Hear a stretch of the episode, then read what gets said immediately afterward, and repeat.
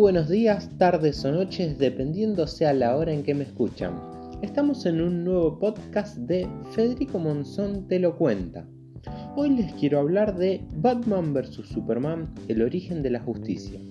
Esta película salió en el año 2016 y es secuela de Man of Steel o El hombre de acero, quien fuera dirigida por Zack Snyder y quien regresa de nuevo a la silla de la dirección para esta, que en un principio iba a ser Man of Steel 2, pero fue cada vez convirtiéndose más hasta terminar en el encuentro y el choque de titanes de Batman vs. Superman, que, que es el primer encuentro oficial de estos dos personajes no solo en el cine, sino también en el ámbito de las adaptaciones live action, que realmente era algo esperado por muchísimos fans de la DC Comics desde hace muchísimos años. Esta película, en el papel de Batman, tuvimos a Ben Affleck, quien desde el vamos fue una decisión bastante controversial ya que hace muchos años había interpretado al superhéroe Daredevil de la Marvel Comics. Fue considerado una elección un, un tanto extraña ya que para entonces, cuando salió en 2016, Ben Affleck no era tan joven que digamos, pero después se aclaró que la idea era que este Batman sea un Batman más adulto, más maduro y con mayor experiencia luchando contra el crimen. En el papel de Superman retoma Henry Cavill, que vuelve a, a ponerse la capa roja y a volar por los cielos, vuelve Amy Adams como la periodista Lois Lem y se incluyó a Lex Luthor que se le dio el papel al actor Jesse Heisenberg, un actor muy muy criticado por haber decidido aceptar este papel. Muchos decían que no iba a estar a la altura, ya que es un actor muy del palo de la comedia. Otro papel muy criticado es el de Gal Gadot como Wonder Woman, quien de entrada decían no, no, no, no va a pegar con el papel ya que viene de películas como Rápido y Furioso y bueno, no tenía por ese entonces muchas otras cintas en su currículum. Una decisión de casting bastante acertada que nadie criticó y todos veían con buenos ojos fue la de Jeremy Irons como Alfred, el mayordomo del encapotado de Ciudad Gótica, del cual prácticamente fue muy acertado su inclusión en la película. Ahora pasaré a contarles lo que serían los detalles de la trama.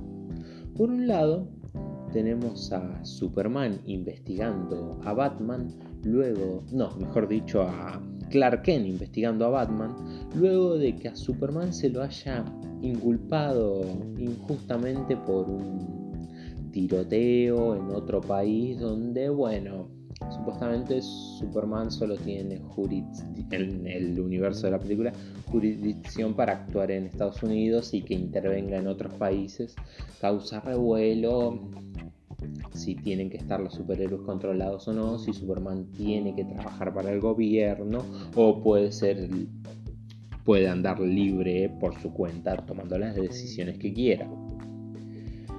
Irremediablemente se crea todo orquestado por Lex Luthor en la oscuridad, un plan para que el ojo público esté cada vez más en contra de lo que sería que Superman ande suelto.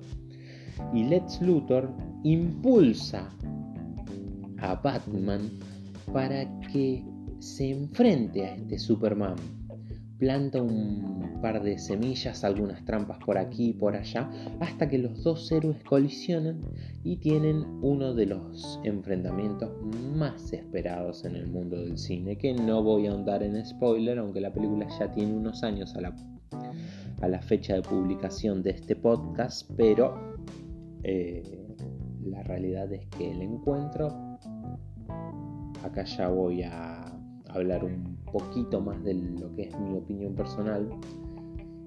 La pelea estuvo medianamente a la altura, pero voy a decir que duró muy poco. Eh, tuvo una primera hora casi de construcción de lo que sería la pavimentación para que los dos personajes choquen y el hecho de que chocan ya no como decirse, no venía muy convincente que digamos.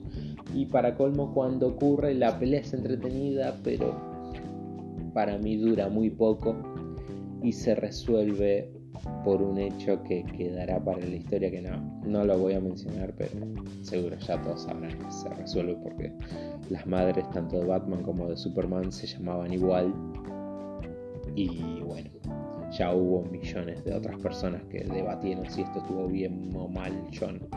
Yo no, quiero meterme y perder minutos en ese tema. Eh, una vez que pasan el conflicto, obviamente se unen los superhéroes y también se unen para enfrentar a. Se unen junto a Wonder Woman para, para enfrentar la aparición un tanto rápida, porque si se dan cuenta, el film ya tiene a Lex Luthor dando vueltas, tiene a Batman enfrentando a algunos villanos, tiene a Superman, tiene un enredado de conflictos políticos, tiene el enfrentamiento de los dos grandes héroes, tiene la aparición incluso de Wonder Woman. Y la verdad ya venía más cargada y la frutilla del postre es que los dos superhéroes, los tres superhéroes mejor dicho, se unen para pelear contra el gran villano Doomsday. Doomsday es un personaje que en los cómics fue creado para la ya mítica historia que es la muerte de Superman, en donde está bien, esto es spoiler, pero ya lo sabe todo el mundo.